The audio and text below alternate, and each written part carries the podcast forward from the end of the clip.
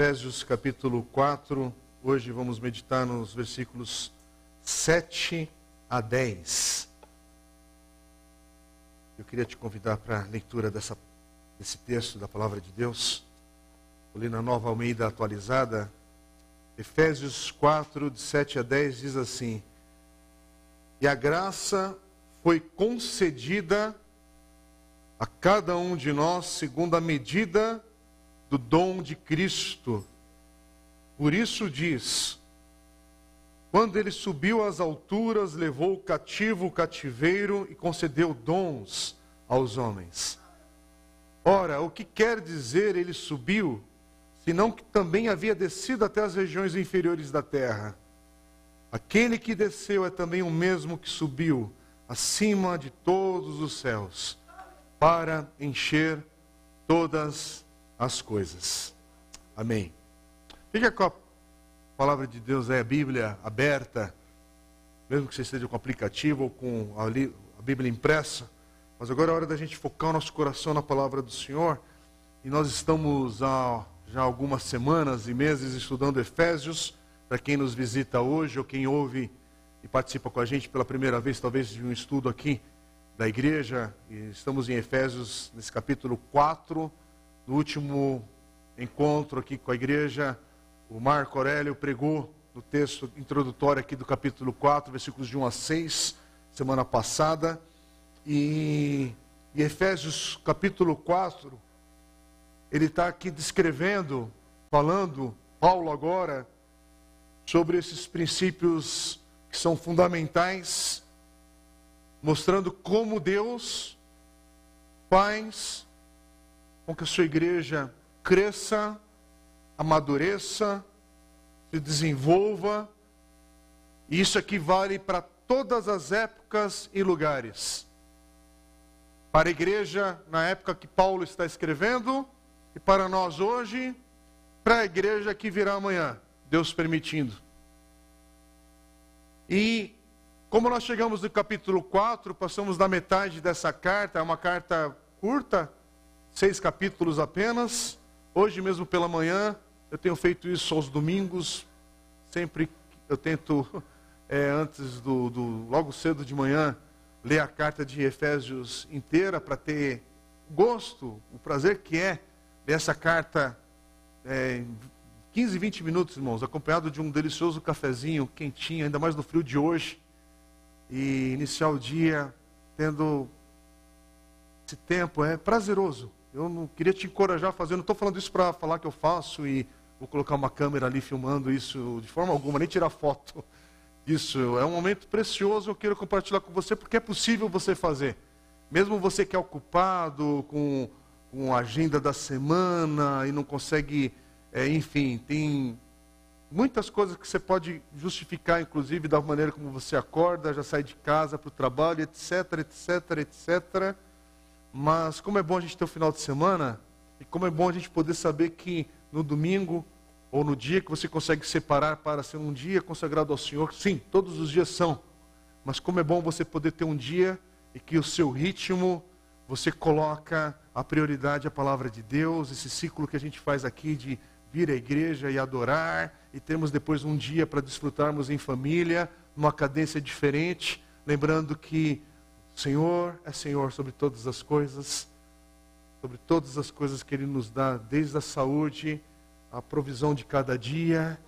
E aí eu lembro que eu tenho de segunda a sexta, talvez de segunda a sábado, para trabalhar, para fazer os afazeres que são, são dignos, mas ao mesmo tempo eu sempre tenho esse dia que eu paro tudo para lembrar que a partir do descanso eu sirvo, a partir desse tempo de adoração eu prossigo.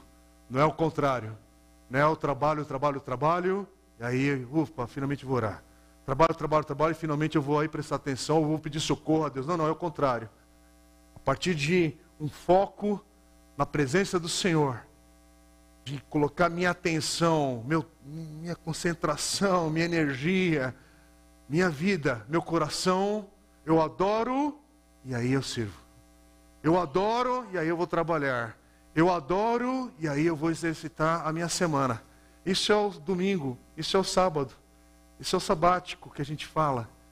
Esse é um princípio aqui. Eu estou falando isso por quê? Porque nesse momento agora, nós estamos falando de algo que Deus vai fazer e faz e age na vida da sua igreja, daqueles que são discípulos de Jesus, daqueles que nasceram de novo. Capítulo 4, 5 e 6 vai falar agora de algo que é vivido na vida dessa igreja. Mas para ele falar agora, é porque ele lançou os fundamentos no capítulo 1, 2 e 3. No último encontro com o pequeno grupo, a gente estudou justamente a mensagem do domingo passado, que foi essa introdução nos versículos de 1 a 6. É, nossos encontros de pequenos grupos aqui na igreja, para quem ainda não participa, são encontros quinzenais em diversos locais, está no site da igreja se você se interessar. É a maneira que a gente encoraja um ao outro, vai à palavra de Deus, ora, cresce, caminha, aprende, chora junto, ri, vive. E, e, tem encontros, inclusive, que não tem o nome de pequeno grupo, mas se você está servindo em algum ministério aqui da igreja, o princípio por trás de cada ministério, cada área que você vive aqui, não é fazer, fazer, fazer. É caminhar, é se doar, é participar. Então tem aqui o pessoal na música, no louvor, na adoração, tem o pessoal na transmissão, na técnica aqui da igreja, tem os irmãos que servindo na recepção, na diaconia, com kids, com os adolescentes, com os jovens, com os adultos aqui da igreja, diversos nomes que a gente dá, mas é tudo pretexto para a gente, ao mesmo tempo, estar tá caminhando com alguém. Porque igreja é isso, igreja é caminhar ao lado. Igreja envolve a minha vida, o que Jesus fez na minha vida e o outro que está aqui. E quando eu falo isso, a gente está agora entrando num texto que você não cai aqui no capítulo 4 desconectado daquilo que Paulo já está lançando como fundamento. E nesse último encontro, e acredito que os demais grupos, a gente está tentando não correr adiante, às vezes pode adiantar uma coisa em outra, mas a gente está no capítulo 4, juntos como igreja, e, e por volta do capítulo 6 desse livro do pastor John Stott, a gente está usando também, só estou mostrando agora para te encorajar, Efésios, é, lendo Efésios com John Stott, da editora Ultimato, é um material de apoio que nós estamos estudando, um excelente livro é, que vai nos ensinando, ajudando também a, a discernir aqui o texto. E nós estamos no capítulo 6 desse pequeno livro, e assim a gente vai caminhando. Aliás, irmão Carlos ainda tem os exemplares, tem dois ainda, né? Para quem não adquiriu, fazer uma propaganda aqui para o irmão Carlos aqui. Irmão Carlos adquiriu vários livros, abençoou bastante gente aqui. E aí ele estava me lembrando que ele ainda tem dois exemplares, se você quiser Fale com o irmão Carlos ao final do culto também. De novo, não é por causa de vender, é para ser abençoado de fato e ter esse material aí para você é, te edificar, para te ajudar. E assim a gente está caminhando. Então, voltando aqui para essa questão do capítulos 1, 2 e 3, queria só destacar algumas coisas que nós já aprendemos como igreja. E se você, de novo, está chegando agora ou não está familiarizado com essa carta, capítulos 1 a 3, basicamente Paulo está ensinando, está falando, apontando aqui, esclarecendo, mostrando a essa igreja, e ele está aqui celebrando o que é o plano eterno de Deus. Que Deus está fazendo. É por isso que no capítulo 1, Paulo, para mostrar o grande plano de Deus desde a eternidade. Ele está falando ali, ele fala no capítulo 1, que Deus está reunindo todas as coisas nos céus e na terra, juntas debaixo de Cristo. E ele vai falar, e é para a glória da sua graça, para a glória do seu nome, é para a sua glória.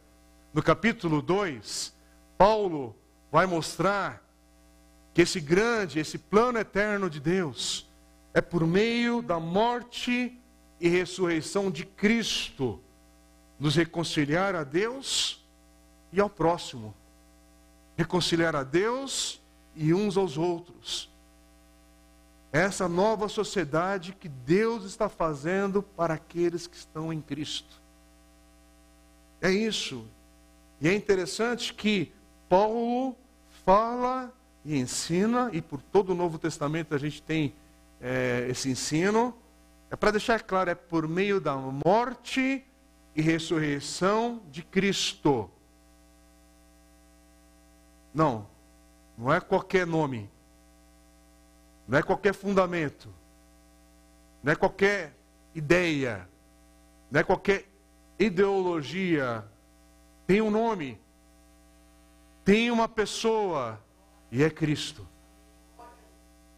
É isso que o Evangelho diz, é isso que a palavra de Deus diz.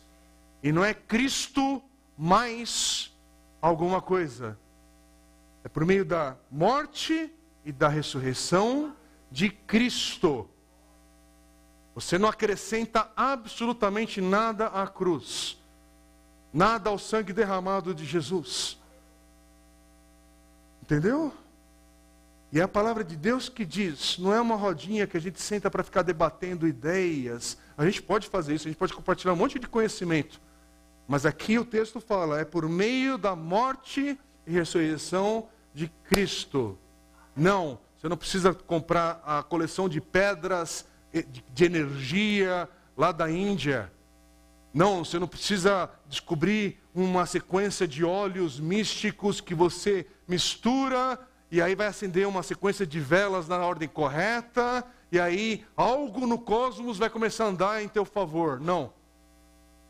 O ensino é, por meio da morte e ressurreição de Cristo, somos reconciliados. E ponto final. Não, não está falando de oferta, de dízimo, da frequência que você tem na, no teu grupo religioso, na igreja. Isso é tudo uma outra coisa, é um outro assunto. Isso é, vem depois, é uma outra coisa. Mas não é para acrescentar nada ao que Jesus é para cada um de nós. Entendeu? E o capítulo 3, Paulo vai continuar falando sobre esse ensino, essa doutrina, esse fundamento que ele está passando para, de novo, quero trazer vocês para o texto. Antes de falar do capítulo 4, então passamos pelo capítulo 1, a gente passa pelo capítulo 2 e o capítulo 3, que ficamos algumas semanas também estudando. Paulo fala que nesse plano eterno de Deus, forma de manifestar essa sabedoria do mistério do Evangelho, as regiões celestiais, é por meio da sua igreja é por meio do seu povo. E é um mistério que tem que ser revelado. É um mistério que o Senhor tem que trazer a revelação. É por isso que não é apenas um esforço intelectual. Sim, você pode aprender, você pode se esforçar, você pode se dobrar aqui, estudando, recolhendo informações, debatendo, discutindo um monte de coisa, mas há um mistério aqui do Evangelho. Há uma sabedoria aqui que transborda aquilo que eu consigo administrar. É maior do que, do que eu poderia tentar decifrar. Mas é revelado, é dado, é manifestado na igreja do Senhor. Algo aqui triunfante, algo tremendo. E é por isso que o capítulo 1, 2 e 3, ao lermos, meditarmos, refletirmos, estudarmos. Eu estou querendo colocar essas palavras nessa sequência, ou não é na sequência de, de, de, de prioridade, não. Poderia acrescentar outra santa para você entender que não adianta nada ler o capítulo 1, 2 e 3, e como igreja do Senhor, se isso não levar a gente a, Senhor, ao ler capítulo 1, 2 e 3, eu tenho que ter uma postura de adoração ao Senhor. Porque, irmãos, uma boa teologia nos leva a dobrar os joelhos diante do Senhor. É por isso que a gente está vivendo uma época de um evangelho raso, da profundidade de um pires. Profundo, igual um pires. Tantos livros, livros, livros, autores, autores, autores, autores, conferências, conferências, conferências, transmissão online agora, para invadir tudo. Aí a pessoa escuta, 10 cultos online num dia, 20 podcasts no outro, lê a Bíblia, sei lá como, e ouve online e tal, tal, tal, tal, tal, tal, tal, e termina a semana, rasa igual um pires. Ouviu, ouviu, ouviu, leu, leu, leu, enche, enche, enche de besteira às vezes no meio de tudo isso, porque há tantas vozes também no meio desse negócio com o nome de Jesus, mas há um, é, tantas vozes diferentes. E aí a gente tem uma igreja que é rasa, que é um negócio árido, esquisito. Uma igreja que ouve, ouve, ouve, estuda, estuda, estuda e chora pouco pelo perdido. Que chora pouco pelos povos não alcançados. É que nem, irmãos, eu não quero falar, eu queria, eu queria me surpreender e gostaria de me surpreender. E eu estava falando da missionária que vai estar aqui, testemunha de semana que vem. Irmãos, é uma pessoa simples. Uma pessoa humilde no sentido simples. Tem muitos PHDs e títulos e tal, mas é uma pessoa com coração querendo servir num campo. Quando se ouvir falar o nome do país, fala assim: você quer voltar? Não, não é que ela quer ir, ela quer voltar, porque ela já esteve lá por alguns anos. Ela quer voltar. É uma jovem. E aí, quando eu falo de tudo isso, pensar que alguns de nós ainda vai fazer uma escolha de se ausentar do culto por besteira, por trivialidade, por não dar valor, não dar importância. De novo, irmãos, não estou falando agora para emocionar alguém, tocar com palavras, não estou falando para manipular ninguém. É que nem sábado que vem vai vir uma pessoa dessa aqui, irmã em Cristo, representando uma missão que tem uma história no Brasil, e tem mulheres que vão se ausentar, e está aqui. Da nossa igreja, estou falando, a gente não tem um grupo muito grande. Por isso eu não estou falando de lotar o auditório, não é a questão essa. Eu estou falando a questão de prioridade. Eu estou falando prioridade. E domingo que vem é a igreja toda aberta para todo mundo. Porque é questão de espaço, é questão de oportunidade da gente fazer algo. E aí pensar que tem gente que é assim. É assim porque ontem eu estava lendo na minha leitura de bíblica eu faço no ano, eu estava no Evangelho de Lucas, naquele trecho lá que Jesus cura com uma palavra os dez leprosos, né? E volta só um para agradecer e era samaritano ainda. Nem judeu era. O texto está longe da nossa realidade de vida aqui? Não. A forma que a gente quer, às vezes, a gente quer. Oh, vamos logo aí, porque eu quero orar pelo meu problema. Eu tenho que ainda fazer o almoço daqui a pouco, mas tem um problema que eu preciso que ore a igreja, faça alguma coisa. Porque se não tiver solução aqui, tem uma outra igreja que vai apresentar uma solução. Ou se não for igreja, eu vou ali acender uma vela não sei aonde, eu vou lá não sei aonde, porque todos os caminhos levam a Deus. Quer dizer, a pessoa não está afim de Deus. Essa frase é só bonita. Ela quer resolver problema, resolver enfermidade, resolver um casamento, resolver um problema não sei aonde. Tá, tá, tá. E aí eu estou falando tudo isso, irmãos, porque, de novo, estamos estudando esse texto aqui, e é um texto que, se você está percebendo o que a gente está aprendendo, semana após semana, irmãos, agora a gente vai entender que para viver, a partir daquilo que ele vai ser ensinado no capítulo 4, 5 e 6, coisas que agora ele vai falar sobre unidade, que falou no início, semana passada Marco Aurélio pregou, unidade da igreja, do corpo de Cristo. Vai falar sobre maturidade, vai falar sobre dons agora, de dons, depois vai falar sobre essa nova natureza que temos em Cristo, depois vai falar sobre os relacionamentos, marido, mulher, pais e filhos, e é interessante que antes de começar a falar de marido e mulher, vai falar que a gente se sujeita uns aos outros. E aí que entra a questão de marido, mulher, pais e filhos, profissionais, trabalhadores, como é que você lida no trabalho, para depois falar ainda de questões de batalha espiritual, que o capítulo 6 também vai falar. Então, antes de falar, estava até brincando com o pessoal no, no, no, no encontro de pequeno grupo sexta-feira. Então, antes de você vestir a sua camiseta da armadura de fé, sobre o capacete não sei das quantas, a espada não sei do que, a coraça, tal, tal, tal, e fazer um adesivo e colocar no carro. Mas tem um fundamento. Ele lançou agora. O ensino, essa doutrina. Teologia, mas teologia nesse sentido que é algo para viver, para aprender, para ser confrontado, é o capítulo 1, 2 e 3. E que não é água com açúcar, não é groselha gospel.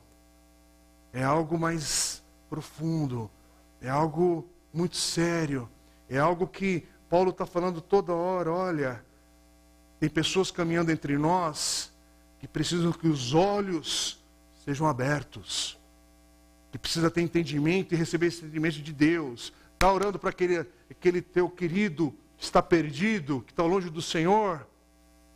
Irmãos, irmãs, esse que está longe do Senhor, ele não está precisando sentar com a pessoa mais inteligente da igreja para ser convencida da teologia tal, tal e tal, da fé assim, assim. Então, sim, talvez precise de explicação, sim, precisa razoar, precisa conversar, debater algumas coisas, mas precisa, acima de tudo isso, que Paulo está falando, precisa que os olhos do coração sejam abertos pelo Espírito Santo de Deus. É por isso que continua a orar, continua a interceder, continua a clamar, continua a colocar essa vida diante do Senhor e pedindo: Senhor, tem misericórdia, assim como os meus olhos foram abertos, abre também dessa pessoa que é amada, que é importante no meu coração. Mas tem que orar, tem que dobrar os joelhos, tem que interceder. Então, aqui é um resgate para o nosso coração hoje, que antes da gente entrar na questão do dom, que a gente vai falar agora, a gente lembrar o nosso coração que tem que orar. Tem que entrar numa batalha de falar, Senhor, é algo sobrenatural, é algo que é pela fé, porque a salvação é pela fé, é graça e é pela fé em Cristo Jesus. E para crer nisso é crer em algo que é revelado pelo Espírito Santo de Deus, não é de qualquer jeito. Então, se coloque preparado para compartilhar o Evangelho, mas lembra, Senhor, não é a frase que eu vou soltar, não é o meu convencimento, mas é o teu Espírito Santo agindo através de mim. Sim, um pobre pecador, como aquela canção da Raquel Novaes diz, logo eu. É, mas Deus te usa, Deus te capacita, Deus te dá graça. Como Deus dá graça nesse ajuntamento da igreja. Sim, aqui a gente tem de tudo, diversas situações. Aqui tem gente quebrada e gente que está passando por uma grande vitória agora. Aqui tem gente que está, inclusive, acompanhando a filha no hospital. E tem gente que está dando um testemunho de cura. Aqui tem gente que acabou de enterrar alguém querido. Outros que já aguardam a ressurreição dos mortos por causa de muita gente querida que já passou por essa vida. E gente que está nessa estrada falando, e agora, Senhor, qual é o próximo capítulo? Porque isso é a vida, irmãos. A vida não é, ah, ah meu Deus do céu, aconteceu. Ah, tá, tá. Não, vai acontecer diversas coisas, dependendo do estágio, do momento que você está vivendo. Mas é lembrar que, por meio de todos os estágios da minha vida, o Senhor é Deus presente. O Senhor é um Deus presente no dia da angústia. O Senhor é um Deus presente no dia que eu derramo meus, minhas lágrimas. O Senhor é Deus presente na minha história. E Ele preparou a minha salvação, antes mesmo de eu, ter nascido em 1970, a minha salvação, o Calvário já tinha sido conquistado. Para para pensar nisso, irmãos. Isso é para uma coisa para você está chegando aqui agora, ficar surpreso. A questão é que você está sabendo disso talvez agora, nesse momento da tua vida, da tua história, ou nos últimos anos, que é o que todo mundo aqui se engloba. Mas o Calvário, a questão já foi resolvida lá atrás, dois mil anos. Que Jesus veio, morreu, ressuscitou. E aí já resolveu o teu problema, o meu problema. É isso que Paulo está falando aqui no capítulo 1, 2 e 3. Então, às vezes, o teu coração pode estar tá murcho, porque, irmãos, a gente passa por muita bordoada. É muita coisa, às vezes, que pega pesado. Sim, Há muitas dores, mas aí a gente olha para a palavra de Deus e o Senhor fala: fica firme, porque eu venci o mundo. E é nessa esperança a gente vai caminhar, Senhor. Essa semana está um pouquinho mais apertado. Essa semana está um pouquinho mais difícil, mas eu, na tua palavra, eu vou me sustentar. Na tua verdade, eu vou ficar firme. Não, eu não vou de vento em vento. Ah, então tá bom, agora eu vou para outra doutrina. Ah, agora eu vou para um outro tipo de ensino. Agora eu vou para um outro tipo de religião. Não, não, não. Eu fico firme porque eu tenho um testemunho aqui de homens que perseveraram, que continuaram, que passaram, que deram as suas vidas, inclusive, por causa desse evangelho verdadeiro que os alcançou, que os transformou, que é a história da igreja primitiva, irmãos. E aí, de novo, e é por isso que a gente vai ouvir semana que vem, Deus assim permitindo também, um testemunho encorajador da obra missionária neste mundo, para? Para nos acordar, para entender que a luta está sendo agora. A luta está sendo travada agora. Tem irmãos e irmãs que continuam colocando suas vidas em risco por causa da verdade revelada nesse livro, na palavra de Deus. Porque o Evangelho ainda é o poder de Deus para a salvação de todo aquele que crê. É isso que nós cremos e que Paulo fala em Romanos. E é isso, irmãos. Então agora, a gente entra nesse capítulo 4 e prossegue, crendo que, e eu, e comigo. E eu queria apenas citar, fechando a questão dos versículos 1 a 6. Pastor inglês chamado Richard Coykin, ele tem um livro chamado Ephesians for You, que ainda não foi traduzido para o português, mas é uma série que a Edições Vida Nova tem traduzido que eles usam o nome de um livro da Bíblia, Para Você. É uma série excelente de comentários bíblicos, muito práticos, se você desejar se aprofundar e ler. E espero que esse livro em breve esteja em português. Eu estou com ele no Kindle, que é o livro digital. E quando ele chega aqui no capítulo 4, do versículos 1 a 16, esse bloco maior, hoje estamos lendo 7 a 10, mas o capítulo de 1 a 16, que abrange um sentido aqui do ensino. E ele fala o seguinte: que o apóstolo Paulo está descrevendo aqui três ingredientes básicos para o crescimento da igreja. E ele fala que é a unidade em ministério para a maturidade. Eu achei tão bonita essa forma que ele ensinou aqui, porque é o que Paulo está falando sobre unidade, ministério, e aí ele vai falar de maturidade na sequência. Não é o foco de hoje. Hoje a gente vai falar de ministério um pouco, de dons, Domingo passado ouvimos falar sobre unidade. E é interessante de novo que, assim como começa o versículo 4, Paulo, depois de, de enfatizar essa importância sobre a unidade no corpo de Cristo, e é por isso que, um pouquinho antes, você vai ver a repetição de há um só corpo, um só batismo, um só Deus. E ele vai falar essa expressão um aqui, um ali, sete vezes. Se você observar nos versículos 6, 5 e 6, e aí Paulo já enfatizou essa unidade do corpo de Cristo, essa unidade que é para o crescimento espiritual. E agora Paulo vai falar sobre o valor dessa diversidade de, de dons, de ministérios na igreja, entre os membros da igreja. E é por isso que no versículo 7 ele começa por dizendo: E a graça foi concedida a cada um de nós segundo a medida do dom de Cristo. E eu quero repetir mais uma vez. Versículo 7, Paulo está ensinando agora, depois de falar sobre a unidade do corpo de Cristo. A graça foi concedida a cada um de nós, segundo a medida do dom de Cristo. Não fala sobre a cada igreja, a cada grupo de cristãos, a cada pequeno grupo que se reúne. Não, não. Está falando que cada um que está em Cristo, cada um que nasceu de novo, cada um que tem Jesus como seu Senhor e Salvador, cada um recebeu essa graça, recebeu o dom segundo a medida do dom de Cristo.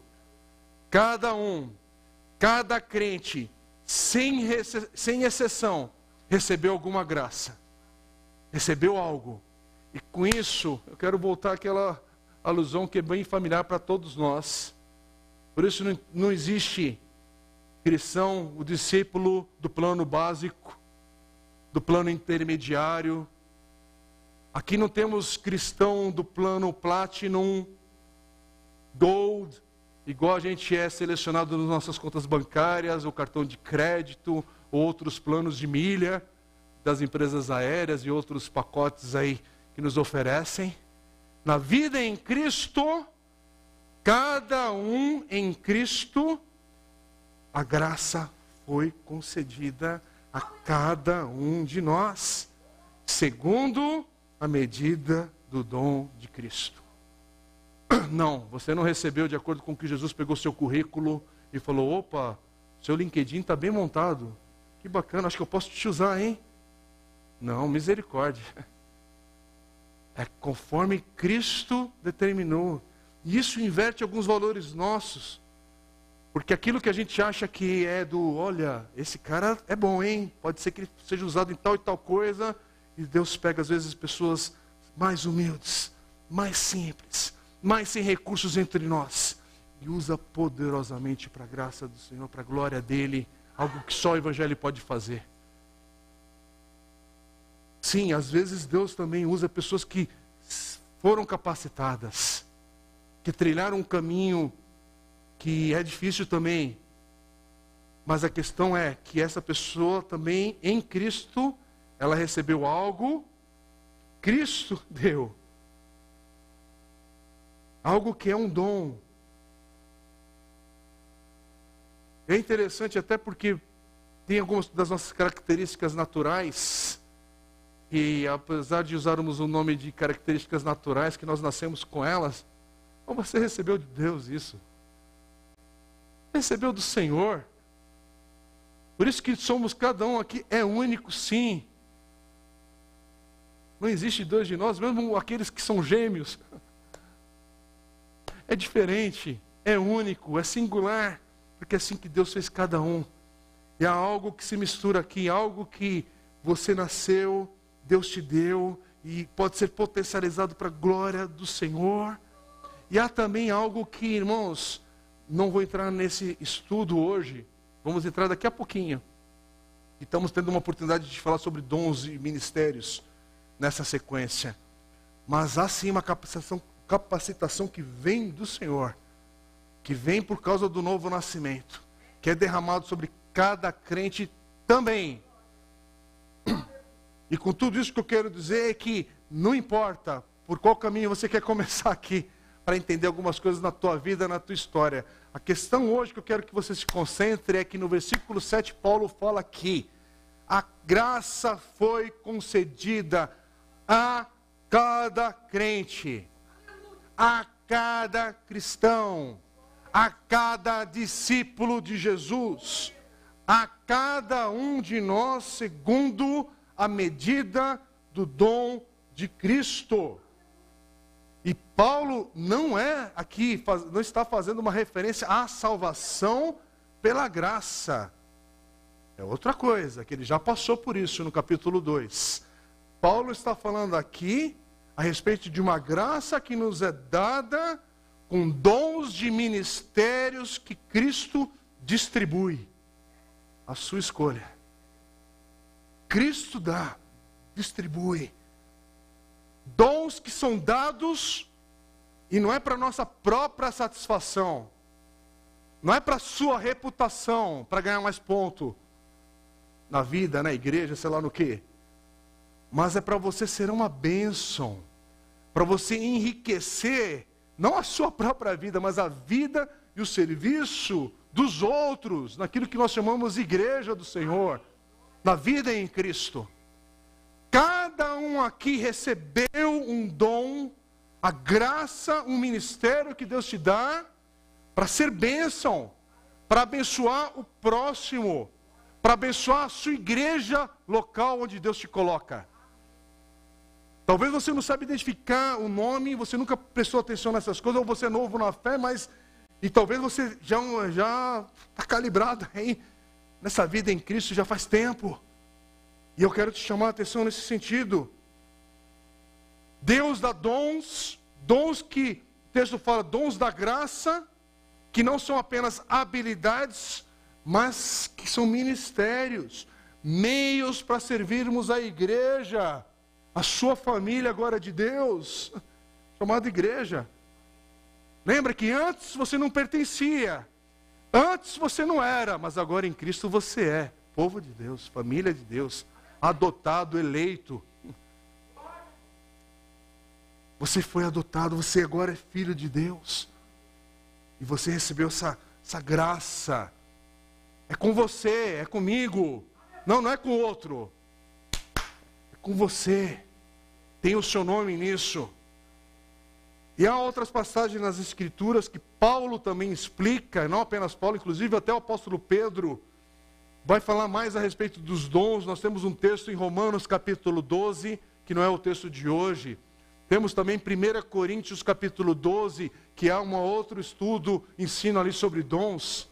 Há também na carta de 1 Pedro capítulo 4, também ali falando sobre dons, sobre ministério.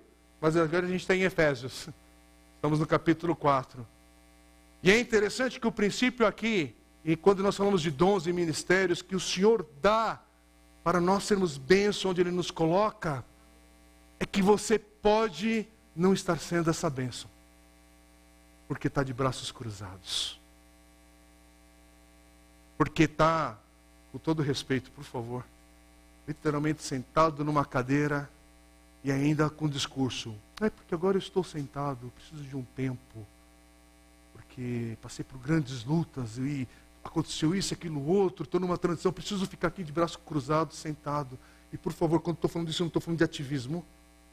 Eu não estou falando de pausas que você pode estar, como já aconteceu com muita gente, gente que passa por estresse, gente que passa por, por como eu estou falando agora, tem momentos de luta, um monte de situação. Você está de mudança, você está, enfim, está em trânsito. Eu estou falando de outra coisa, estou falando de uma condição que o teu coração se acomoda e você passa a ser um frequentador, um consumidor da fé religiosa chamado Igreja Batista, Igreja Assembleia de Deus, Presbiteriano, Fé Reformado, Pentecostal, Carismático, dê o nome que você quiser dar. Mas você virou um consumidor de prateleira, prateleira de fé. Ah, agora eu quero isso aqui. Ah, é um louvor mais contemporâneo. Hum, que legal. Não, semana que vem eu vou lá apertar o botãozinho da igreja, os Quakers, sabe? Eu quero vestir um negócio diferente. E também é porque agora estou inclinado para isso. Não, agora vou fazer tal e tal coisa. E aí é desconectado. Sabe aquela vida de um crente que é desconectada? É aquele que com toda a dor, eu não estou falando isso de novo, irmãos, por favor, não interprete. Primeiro que eu não sei a situação do grupo aqui, na maioria. Eu conheço alguns dos irmãos. Então, se você está nos visitando hoje, que Deus, pela sua graça e misericórdia, fale ao teu coração você é de outra igreja, você é bem-vindo no nosso meio. Se você está ouvindo essa mensagem em outra oportunidade, que Deus também fale ao teu coração e que você é um amado de Deus, queremos o teu bem, mas, contudo, talvez você está aqui hoje, à noite você está indo para uma outra igreja, terça-feira você está na reunião de oração da outra, outra, outra igreja, na quarta-feira você está não sei aonde, na quinta de manhã você está no congresso tal, na sexta-feira, tal, tal, tal, e aí no domingo que vem você não está nem de volta aqui, você está já indo numa outra igreja, e aí no final de tudo você ainda fala, ah, então eu sou lá da tal igreja. Peraí, mas o cara não vai desde que começou a pandemia, mas ele está lá naquela igreja ainda. Quer dizer, a vida ela não tem um vínculo com o corpo de Cristo para valer. É um treco, é um treco esquisito. É um negócio estranho que não tem compromisso com o próximo. E aí, com essa bagunça desse mundo online ainda, irmãos, prepare-se. O que está já, já, o que já estava difícil numa geração só estamos potencializando essa dificuldade num outro grau para a geração que já é presente e que está por vir. Irmãos, é aquela questão, estamos num culto de adoração a Deus, eu fecho meus olhos agora, por favor. Você está despreocupado de não ter nem a palavra de Deus com você. É esse o padrão hoje evangélico. Você vem para o culto de adoração, mas tanto faz se você trouxe a palavra de Deus ou não. Quer dizer, que época é essa que a gente vive com essa frieza? De novo, não estou falando que você veio numa urgência, chegou aqui porque eu não quero entrar num legalismo da coisa. Mas tem alguma coisa errada. Tem alguma coisa que está tá fora do eixo. Está fora do eixo. A marcha para Jesus. Ah, Senhor. Oh, grande cheio de corrupto e bandido no palco, mas glória, é, a marcha é para Jesus, para transformar a nossa nação. Mas um palco repleto de gente ímpia, sem temor a Deus, sem valores do reino. E aí você está misturando um carnaval gospel com uma transformação na nação. E por favor, e com isso eu não estou dando nome a nenhum político ou líder religioso, eu estou falando de uma condição que a gente vai se acostumando, se acostumando, se acostumando e daqui a pouco isso parece que é a vida da igreja, mas não é. Isso é outra coisa. Isso é uma religião evangélica. Religião cristã, dá o um nome que você quiser dar também às diferentes e diversas expressões que há aí. E com tudo isso, irmãos, o que eu estou falando assim é que, de novo, eu, eu olho também para a minha vida e falo, Senhor, e tem misericórdia do meu coração. Porque muitas vezes eu estou cambaleando nesse caminho. Também do palco, da estrada da vida, das coisas, sei lá o que, que é. Mas hoje a palavra fala assim: volta aqui, volta aqui. Senhor, vamos falar, deixa eu voltar para o assunto de dom. Deixa eu voltar aqui para algo que Deus falou que deu a você e a mim. Deu a você e a mim. Não é para o teu irmão da esquerda, da direita. É legal ter usar essa expressão na igreja. Né? Tem um irmão da esquerda e da direita aqui, presente, né? E o do meio, ali. E Deus deu um dom a cada um. A cada um. Deus deu um dom. Não confunde as coisas. Deus deu um dom a cada um que está em Cristo. E você não está percebendo um engodo, uma mentira, um dardo inflamado do maligno, às vezes na tua vida, na tua fé, na tua mente, no teu coração, que é não perceber que a igreja é enfraquecida quando você não exerce o seu ministério, o seu dom, e quando você não discerne também aquilo que Deus te deu. Presta atenção. Eu estou 10 anos na igreja, ainda preciso fazer um curso para descobrir o dom espiritual que eu tenho. Ou, como é que é? 10 anos frequentando a igreja, espaço igreja. 10 anos depois, você ainda está em dúvida. E eu estou falando isso para te chamar a atenção, para conversarmos, para orarmos, para fazer algo. Porque o texto falou assim: cada um recebeu. Você está em Cristo? Cristo é seu Senhor e Salvador? Você está vivo ainda? Está respirando aqui? É com você. Com você. É com você. A igreja será enfraquecida. Essa aqui é a frase, na verdade, não é minha, não. É desse pastor que eu citei agora, Richard Coykin. Ele fala assim nesse comentário: ele diz que a igreja será enfraquecida quando você, falando dos seus membros, não exerce seu ministério, seu dom. Irmão, isso aqui é um negócio para. Senhor, tem misericórdia da minha postura. Será que eu sou responsável em enfraquecer a igreja onde o Senhor tem me colocado? Onde eu, eu, chamo essa igreja ou tal igreja de minha, onde o Senhor me coloca, a minha igreja, a minha comunidade, e eu sou responsável por enfraquecer os meus irmãos, em vez de abençoar, enriquecer aquela vida em comunidade. Só que ao mesmo tempo, esse texto não é para a gente pensar de maneira alguma em superioridade, porque eu tenho um dom disso ou um dom daquilo. Não, não, não é sobre ser superior ao outro, porque ninguém, a começar, possui todos os dons. Todos precisamos do ministério e dos dons que o Senhor deu a cada um, pela graça. Precisamos uns dos outros na vida daquilo que chamamos de igreja. E essa diversidade que há de ministérios na igreja, de formas de servir, de dons, é algo para a gente celebrar, para a gente desfrutar, para a gente louvar o Senhor, que há essa diversidade, que lindo isso, glória a Deus por isso. Mas lembrar sempre o coração, se é Jesus, se é Cristo que concede os dons, não tem espaço para orgulho. O meu dom é graça. A minha capacidade, minha habilidade é graça. É a graça. Não preciso ter inveja de um irmãozinho porque ele consegue fazer isso, aquilo outro, uma memória melhor que a minha, o que não é muito difícil. E aquilo, aquilo. Então, não, não precisa. É para se alegrar. Para se alegrar com aquele que tem um dom tal, tal e tal. O ministério, você dá um nome, reconhece. É para se alegrar, não é para invejar. Não é para ter. É Deus que deu, é Jesus que dá. É Deus que concede. Louvado seja o nome do Senhor. E você também recebeu. O Senhor também te deu algo. Sabe aquela capacidade que alguém tem? E eu estou falando de uma coisa diferente. Nós vamos orar, tá? Daqui a pouco. Hoje é um desses cultos. Nós vamos terminar o momento da palavra. E nós vamos ter um tempo de intercessão aqui na igreja. Oração com quem desejar. Quem quiser ir embora, precisa ir embora por alguma questão, pode ir em paz, em tranquilidade, mas nós vamos orar. Nós vamos ter um tempo aqui de adoração, de intercessão uns com os outros.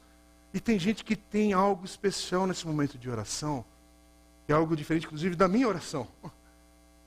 Eu não tenho muito esse negócio, não. Até confesso para os irmãos. Mas tem gente que tem um coração que se aproxima do outro de um jeito, irmãos, que a gente sabe que é um dom. É um dom dado por Deus, de uma atenção, de uma forma de te apresentar diante do Senhor em oração. E você percebe o Senhor ali.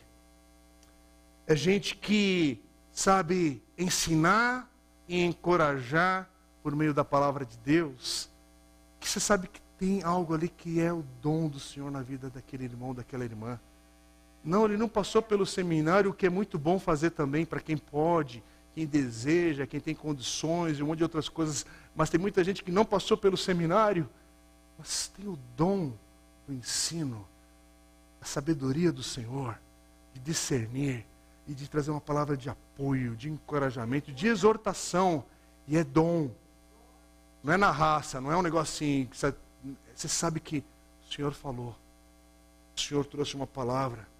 É gente que tem uma forma de administrar coisas na igreja, ministérios, pessoas, servir o outro através da diaconia, que é um dom, que é algo do Senhor. É gente que sabe estar no ministério infantil e tem um amor que é derramado pelo Deus, não é por causa da escala. É uma pessoa que tem um amor no discipulado, um amor para ministrar às crianças, aos adolescentes, aos jovens, aos idosos, aos casais. É um dom, é um ministério que o Senhor está te dando, é algo para você buscar o Senhor, lapidar esse negócio, tratar, trabalhar, consagrar o Senhor, mas é um dom dado por Deus. É, é gente que tem pequeno grupo e sabe acolher, sabe receber. É o dom da hospitalidade, irmãos, que deveria estar presente na vida de todo cristão. Mas parece que a gente perdeu esse caminho.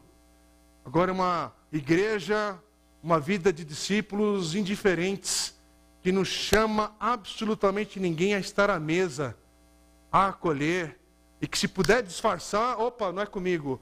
Opa, estou indo ali no banheiro. É hora de ir no banheiro, irmão. Levantar, né? Sair pela porta ali.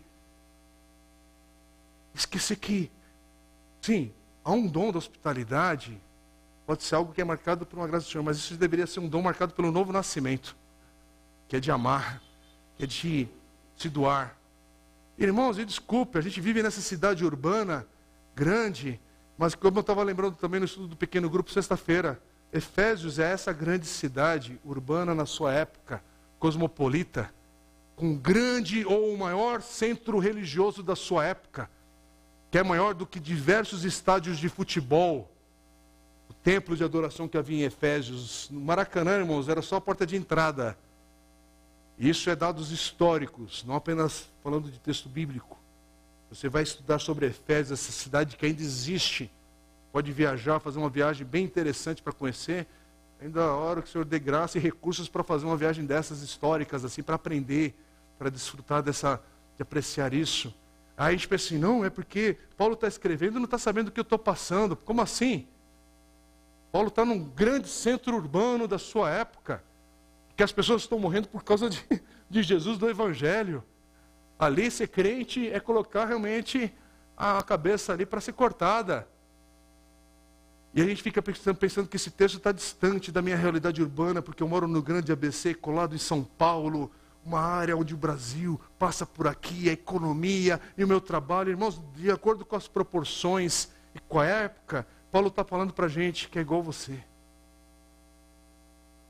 Aliás, eu não ouvi falar de ninguém aqui que correu risco de, de, de, como é que agora fala? Risco de morte, de vida, sei lá o quê, né? Agora tem um jeito correto de falar isso, né? Mas é risco de, de morte aí, por causa do Evangelho. Teve? Chegou até mim. Alguém nesses dias aqui na nossa região por causa do Evangelho, correu risco com a sua vida. Quer dizer, você pensar que esse texto está distante da tua realidade, que, com que lente você tem lido a palavra do Senhor? Não, isso aqui é para nós, é para hoje, é para cada um de nós. E aí, é para a gente entender. Aí vamos agora para o versículo que são os difíceis aqui, mas eu só vou passar brevemente. Eu usei toda essa estratégia para poder não focar num, dos versículos mais difíceis que há na carta de Efésios. E eu não vou passar demorado por ele. Eu vou passar, na verdade, pegando a minha colinha aqui de estudo, que o pastor Richard Dawkins ele explica de uma maneira muito básica que é suficiente para a gente poder prosseguir nesse texto. Até porque os versículos 8, 9 e 10, e principalmente a interpretação do versículo 8, há muita divergência, há muita explicação, há muitos textos de gente séria, estudiosa da palavra de Deus, homens tementes ao Senhor, que explicam de maneira diferente esse texto. Mas voltando para a questão do que Paulo está enfatizando aqui. Paulo está falando sobre dons. Começou falando no versículo 7 sobre os dons que são dados pelo Senhor. De novo, dons sejam para servir aos outros, orar, interceder por eles, quer seja ensinando, fazendo, enfim. E aí, Paulo, logo após falar sobre esses dons, esses ministérios que são dados a cada um de nós em Cristo, por meio de Cristo, ele vai citar o Salmo 68. E, na verdade, ele cita o Salmo 68, versículo 18, que talvez deve ter um destaque aí na sua página da Bíblia, mostrando o que é, onde está o versículo. E esse versículo que está citado aí no capítulo 4, versículo 8, é o Salmo 68, 18, que diz: Quando ele subiu às alturas, levou cativo o cativeiro e concedeu dons aos homens. E esse é um texto que há divergência na maneira de explicar, mas para a gente poder prosseguir e encerrar nosso, nossa meditação de hoje, a gente pode explicar esse texto, a maneira como Paulo está conduzindo aqui. Paulo está enfatizando nesse momento Cristo ressurreto, que não apenas nos salvou, mas deu a cada um de nós dons para a nossa igreja, para a sua igreja. E esse salmo, ele é citado e originalmente ele era ensinado como algo que celebra a vitória de Deus ao resgatar Israel do Egito. E ao devolver esse povo estava ali cativo.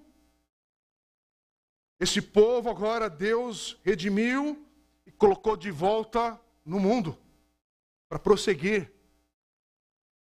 E Paulo, é como Paulo reconhecendo esse salmo, esse salmo olhando para essa vitória futura de Cristo, subindo aos céus, é o que ele vai falar no versículo 10, depois de descer, e essa expressão tem a ver com a encarnação. Quando Jesus desceu, Deus veio a esse mundo, encarnou para morrer por nós, versículo 9, e nos dar de volta agora, povo de Deus, de volta como dons, dons para a sua igreja. E eu quero terminar para não me prender e me enrolar com esse texto aqui, eu quero apenas destacar nesse sentido, irmãos. Nós não apenas temos dons de Deus, nós somos dons de Deus para a sua igreja. É diferente. Você é um dom de Deus para a igreja do Senhor. Isso significa que a igreja está aqui não, e a igreja que não é esse prédio, a gente podia estar no estacionamento, e ali seria povo de Deus reunido. A gente podia estar num grande parque ou na rua da cidade aqui, em algum outro lugar, e esse ajuntamento seria igreja do Senhor, seria o povo de Deus. Mas estamos aqui, e talvez falando também com pessoas que estão ouvindo essa mensagem, que pertencem ao povo de Deus, nasceram de novo, foram seladas com o Espírito Santo de Deus e a gente precisa lembrar que a igreja do Senhor, nós pertencemos, essa igreja ela não está aqui presente para me abençoar. Não. Eu não sou um consumidor de uma fé cristã. Eu não vou estar enchendo meu carrinho da fé. Não, não. É outra coisa. O oposto é que é verdade. Somos salvos e dados para nossas igrejas como dons para abençoarmos e servirmos ao próximo, uns aos outros. Você não é um consumidor religioso, meu irmão. Somos servos, agora filhos de Deus, adotados, eleitos em Cristo, abençoados pela Sua graça, com um dom para servir. E com isso eu termino e quero te convidar a ficar em pé. Como é que você serve ao Senhor com o seu dom? Eu quero te provocar, e mais uma vez, com todo respeito a você que tem nome, tem história, a você que talvez chegou aqui, tem história, a gente sabe disso, a gente tem, a gente também se beliscar aqui dói. Tem gente aqui que tem alguns traumas provocados por esse mundo da fé, esse mundo religioso que provoca muitas feridas e cicatrizes. Sim, muitas decepções, muitos traumas. De novo, há pessoas passando por depressão e depressão que é depressão espiritual também. São várias coisas acontecendo que vão te esmagando. E eu não estou pregando aqui uma palavra para te cobrar, para te esmagar mais um pouquinho ainda, pisar mais um pouquinho lá e você sair daqui eh, mais torto do que às vezes chegou. Não, é o contrário. A palavra hoje é para te lembrar como você chegou aqui. O Senhor te ama. E o Senhor não tirou o seu dom. O Senhor não tirou o seu ministério. Talvez tem muita coisa embaçada nessa visão, nessa lente, que precisa da graça do Evangelho do Senhor para limpar. Mas é Cristo. Cristo deu, ninguém tira. Cristo deu a cada um. Eu quero orar por você. Que o Espírito Santo de Deus te visite de tal maneira que haja um renovo, que haja um novo vigor, que haja um novo ânimo no teu coração e na tua vida. Sim, que a sua fé seja fortalecida, mas não porque eu estou usando agora uma palavra, uma sequência de palavras. Não, que seja o Espírito Santo de Deus renovando as suas forças, renovando a sua fé, te visitando de uma maneira que você possa olhar com ânimo e entender: o Senhor me deu dom, o Senhor me deu um ministério, que eu possa servi-lo para ser bênção e enriquecer a igreja onde o Senhor tem me colocado, para a glória e honra do Senhor. Mas faça alguma coisa, faça alguma coisa em nome de Jesus. É tempo de arregaçar as mangas, meus irmãos. A sociedade está gritando por socorro, e o socorro não é um novo ou o mesmo presidente. O, o, a esperança não é por um novo ciclo econômico, sim, pode tudo acontecer para a glória do Senhor também, mas a esperança continua sendo Cristo, apenas Cristo. Tem gente que está indo para o inferno, porque não foi lavado pelo sangue de Jesus. A pessoa vai com diploma de pós-doutorado, mas está sem Cristo, está perdida. Por favor, tem gente enferma assim, precisa de cura, precisa de um milagre, mas acima de tudo, você precisa de Jesus nesse dia chamado hoje. Você precisa de Cristo no dia chamado agora, hoje. Que Deus seja presente na sua vida, na sua história e que você entenda que se você está em Cristo, você tem um dom dado por Ele, para a glória dEle, para ser bênção, em nome de Jesus. Vamos orar, igreja. Feche os seus olhos agora, vamos orar. Senhor meu Deus, tem misericórdia de cada um de nós, a começar de mim, Senhor, nesse dia, nessa hora. Porque muitas vezes, Senhor, o que eu faço com o dom que o Senhor me deu, o ministério que o Senhor me deu, não é para a tua glória, é para minha vaidade, para o meu uso pessoal, ou para minha, pra, pela negligência que eu às vezes vivo e desonro o seu teu nome, Pai. Tem misericórdia, Pai. A começar em mim, tem misericórdia, Senhor. Tem misericórdia de cada um aqui que tem negligenciado o seu dom, o seu ministério.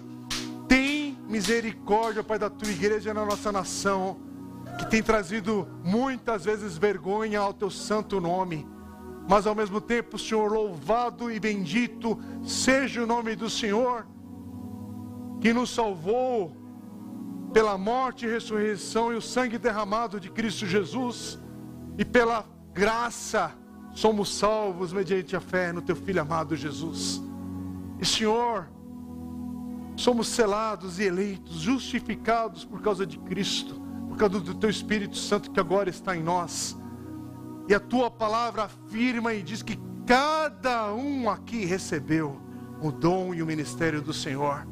Por isso, Deus, faz de novo um derramar do teu Espírito sobre a tua igreja permitindo que essa igreja traga honra, glória e louvor ao teu nome, apesar dos dias maus, apesar dos dias de dificuldade, apesar dos dias de tamanha luta que vivemos, mas que a gente possa caminhar pela graça derramada a cada um de nós para sermos bênção enriquecermos a tua igreja onde o Senhor nos coloca hoje.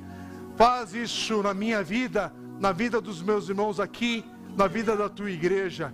E no dia de hoje, Deus, aquele que precisa de salvação, Senhor, abre os olhos do coração para que vejam a salvação em Cristo Jesus. E hoje também, Deus, tem os seus nomes escritos no livro da vida.